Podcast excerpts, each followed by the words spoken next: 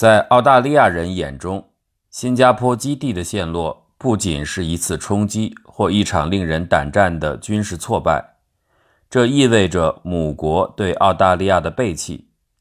日军在向新加坡挺进之时，时任澳大利亚总理约翰·科廷曾向丘吉尔发去电报，指出此前英国已再三保证新加坡基地坚不可摧。如果现在英军从新加坡撤离，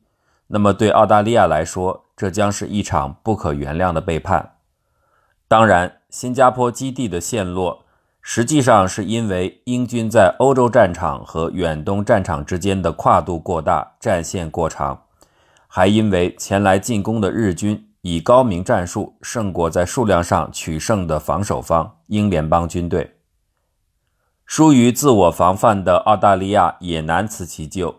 尽管如此。他对英国的怨怼情绪还是持续了很长一段时间，直到1992年，距离英军在新加坡投降已过去五十年。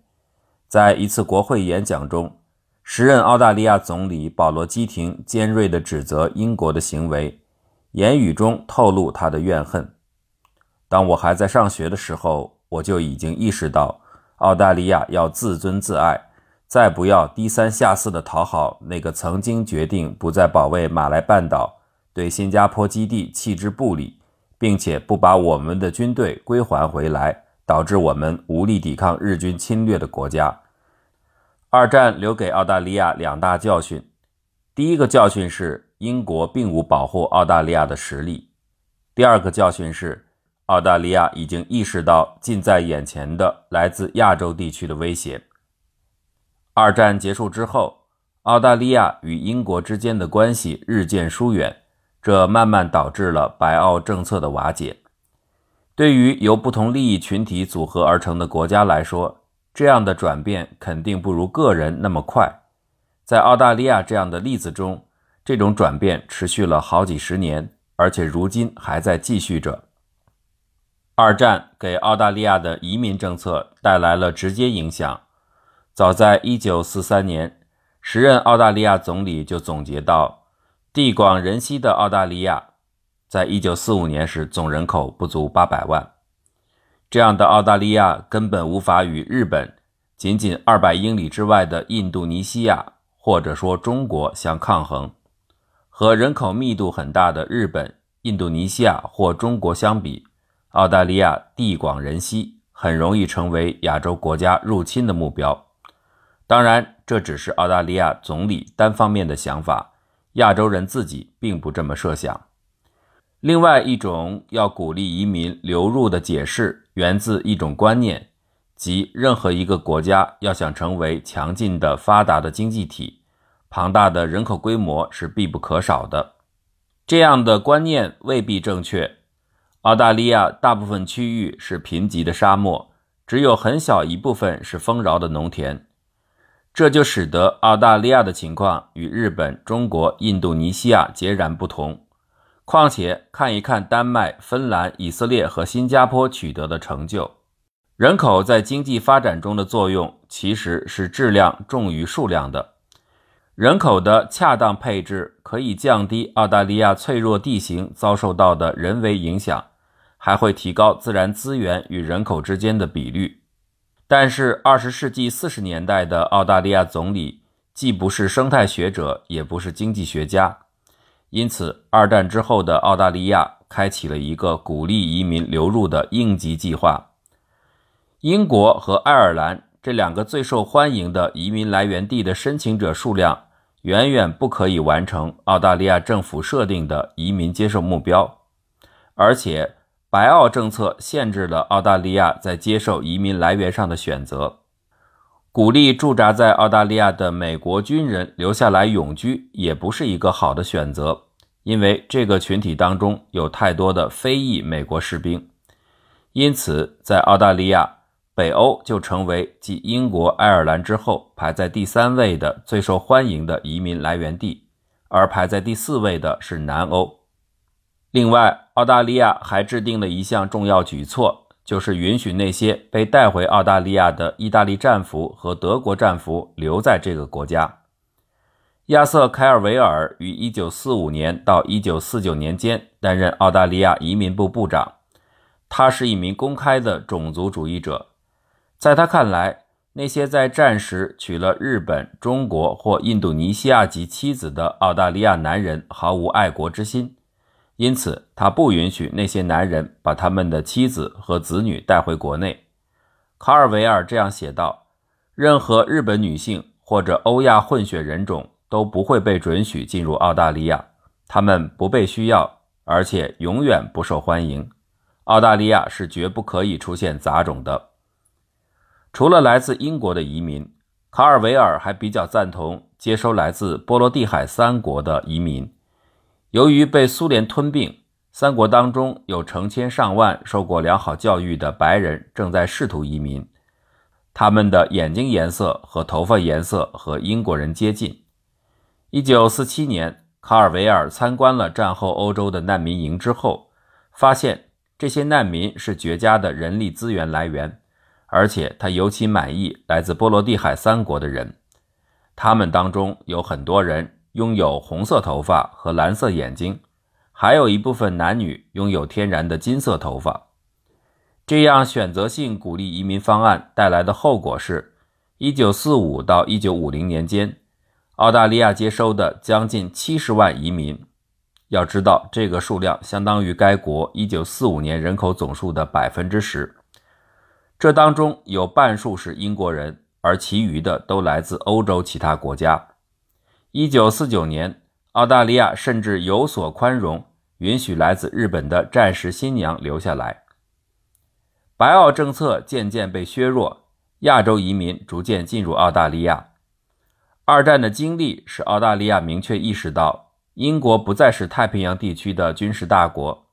而澳大利亚已经与美国开始建立了军事联系。这明确表现为1951年，在英国缺席的情况下，美国和澳大利亚以及新西兰联合签署了《澳新美安全条约》。朝鲜战争、马来西亚和越南国内的动荡，还有印度尼西亚对河属新几内亚、马来西亚治下的加里曼丹和普属地汶发动的军事干预等等，这一系列不断恶化的周边安全事件，给澳大利亚发出了警示。一九五六年的苏伊士运河危机当中，英国试图推翻埃及总统纳赛尔的统治，但没能成功，最终屈服于美国施加的经济压力。这暴露出英国在军事和经济上的弱势。令澳大利亚震惊的是，英国在一九六七年宣布撤回其在苏伊士运河以东部署的全部军事力量。这一事件标志着英国长久以来。作为澳大利亚保护者的角色正式终结。在贸易层面，英国曾是澳大利亚最大的贸易伙伴，直到二十世纪五十年代初，与英国间的贸易仍占澳大利亚出口量的百分之四十五和进口量的百分之三十。然而，随着澳大利亚逐渐克服种族偏见，其因二战对日本产生的敌意有所缓解。澳日在一九五七年签署贸易协定，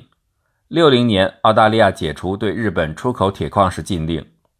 澳日间的贸易量显著增加。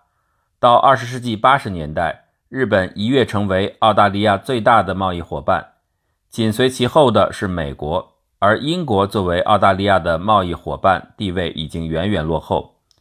一九八二年，澳大利亚对日出口量占澳大利亚出口总量的百分之二十八。对美出口量占百分之十一，而对英出口仅占百分之四。不过，这个时候的澳大利亚存在一个显而易见的矛盾，在向日本和其他亚洲国家释放渴望贸易的信号的同时，却还传达着另外一种信息：我们并不觉得日本人和其他亚洲国家的人们适合到我们的国家定居。英国人优先的白澳政策被削弱的另一个因素是澳大利亚接收的移民自身出现的变化。二战之后移民到澳大利亚的人，包括南欧的意大利、希腊、波罗的海三国，这些毫无疑问都是白人，但却不是英国人。这些移民跟传统上把自己看作忠诚的大英帝国子民的澳大利亚人之间，并不产生身份认同上的共鸣。他们也不像英国人和原先的澳大利亚人那样，直到二十世纪五十年代依然对亚洲人抱有强烈的种族偏见。不仅仅是澳大利亚在主动的疏远英国，英国也在渐渐疏远澳大利亚。大英帝国的殖民地和后来的英联邦成员国都曾经是英国主要的贸易伙伴，并为英国提供大量的军事资源。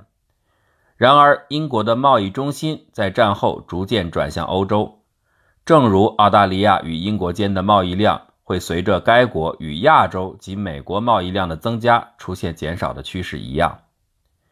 一九五五年，英国决定退出六大西欧国家，包括法德意比、荷兰、卢森堡，就创立欧洲经济共同体而展开的谈判。在英国缺席的情况下，西欧六国竟成功的创建了这一组织。到一九六一年，时任英国首相哈罗德·麦克米伦意识到，英国的国家利益已经走到了拐点。欧洲其他国家对英国来说重要性越来越大，甚至已经超过了其他的英联邦国家，无论在政治层面还是经济层面都是如此。因此，英国申请加入欧洲经济共同体，比起新加坡军事基地的陷落，这对澳大利亚和英国的关系构成了更为根本的冲击。虽然前者更加有标志性。且对澳大利亚造成的心理创伤至今还没有愈合。英国申请加入欧共体，不可避免地导致了英澳两国间的利益冲突，因为西欧六国将共同建立起一道关税壁垒，把非欧洲经济共同体成员阻挡在外。英国若想加入组织，就要接受这样的壁垒，而这些关税壁垒将直接影响澳大利亚的食品与精炼金属的出口。因为当时英国是澳大利亚这两种产品的主要市场，无论是英国首相麦克米伦，还是澳大利亚总理孟西斯，都认识到了这个残酷的现实。麦克米伦对澳大利亚和其他英联邦成员国许下承诺，说英国将会在欧洲经济共同体的谈判中坚决维护联邦的利益。但是就当时来看，麦克米伦能否在谈判中占上风，都让人存疑。事实上是西欧六国拒绝就澳大利亚的利益做出重大让步。对于英国申请加入欧共体一事，澳大利亚人的反应使人回想起他们在得知新加坡沦陷时的情况。英国的这个决定被澳大利亚人谴责为不道德、不诚信。它是对加里波利之战的背叛，是对一个世纪以来。澳洲人为英国这个母国做出的所有牺牲的背叛，也是对澳大利亚人传统身份认同的背叛。无论从象征意义还是从具体意义来看，此次冲击均十分强烈。但是，更为强烈的标志性冲击即将到来。英国为阻止来自西印度群岛和巴基斯坦的英联邦成员国的移民，颁布了1962英联邦移民法案。但是，又为了从公平意义上掩饰该法案的种族主义特点，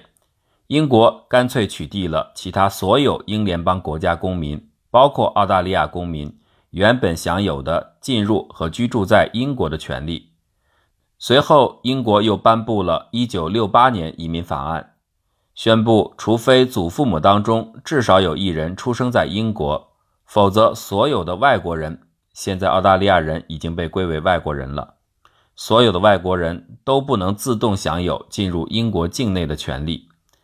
这个条件将当时很大一部分澳大利亚人排除在外。到1972年，英国甚至宣布澳大利亚人非我族类，这对澳大利亚来说简直就是侮辱。这样看来，不是作为孩子的澳大利亚要离开母国寻求独立。相反，英国才是比较主动离开的一方，他主动松开了自己和英联邦其他成员之间的纽带。英国和欧洲经济共同体的谈判进展断断续续，缓慢的令人痛苦。六三年，法国总统戴高乐一票否决了英国加入经济共同体的申请。六七年，他再次行使一票否决权。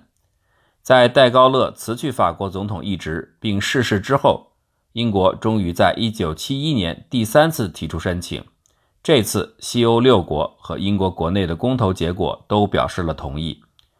此时，与英国的贸易只占澳大利亚出口份额的百分之八。澳大利亚当局终于意识到，加入欧洲经济共同体是英国核心利益所在。澳大利亚不应该也不能够阻挡英国追求自己的国家利益。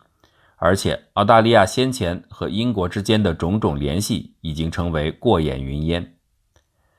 从澳大利亚的视角来看，当本国总理魏德伦在1972年带领澳大利亚工党于23年来首次登上执政舞台之时，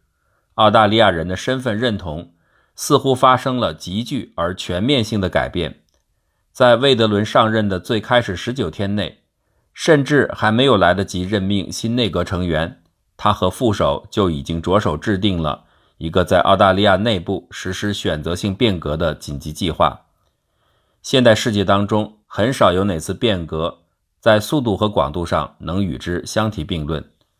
短短的十九天内，魏德伦引入的变革有：废除征兵制，从越南撤走所有士兵，承认中华人民共和国。宣告巴布亚新几内亚独立。这个地方，澳大利亚曾先后在国联和联合国授权下进行过长达大半个世纪的管理。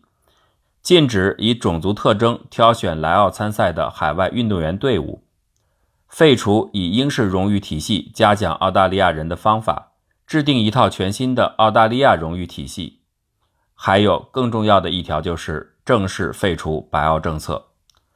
威德伦的内阁提名得到一致通过后，他们马上为这个紧急计划增添新的内容，把公民投票年龄最低要求降到十八岁，提高最低时薪，分别赋予北部地区和首都地区在联邦参议院的代表权，准许上述地区参与立法委员会，要求工业开发提供关于环境影响的声明，提高对原住民的预算，赋予女性同工同酬权利。允许无过失离婚，推行全面医疗保险，在教育方面推行重大变革，例如取消大学学费，增加对学校的财政援助，将资助高等教育的责任从各州转移至联邦。威德伦把他发起的改革，准确地形容为承认已经存在的问题，而不是一场凭空出现的革命。事实上，澳大利亚的英国属性正在日渐消失。一九四二年。新加坡基地沦陷是对澳大利亚这个属性的第一次冲击。一九五一年，澳新美安全条约的签署是澳大利亚英国属性消失的早期标志。然而，在新加坡陷落之后的很长时间里，澳大利亚还指望着英国，支持着英国。二十世纪四十年代末，澳大利亚士兵在马来西亚还与英军共同对抗共产主义浪潮。六十年代初。士兵又在马来西亚治下的加里曼丹岛和英军一起打击印度尼西亚在当地的渗透。二十世纪五十年代末，澳大利亚允许英国在自己国家的荒漠地区进行原子弹试验，试图维护英国不受美国支配的全球地位。在一九五六苏伊士运河危机当中，英国对埃及发动攻击的行为被大加谴责。澳大利亚却是少有的几个支持英国的国家之一。一九五四年，在位的伊丽莎白女王首次访问澳大利亚，感受到澳人对英国难以抑制的情感，有超过百分之七十五的市民走到大街上欢迎她的到来。不过，到了一九六三年，也就是英国申请加入欧共体两年之后，伊丽莎白再次到访澳洲，这个时候。澳大利亚人对伊丽莎白和英国的热情已经明显下降。到了1986年，英国枢密院对澳大利亚司法终审权被取消，从而使英国主权在这片土地上的最后一丝象征被清除。澳大利亚终于实现了完完整整的独立。1999年，澳大利亚最高法院宣布，英国从此属于外国行列。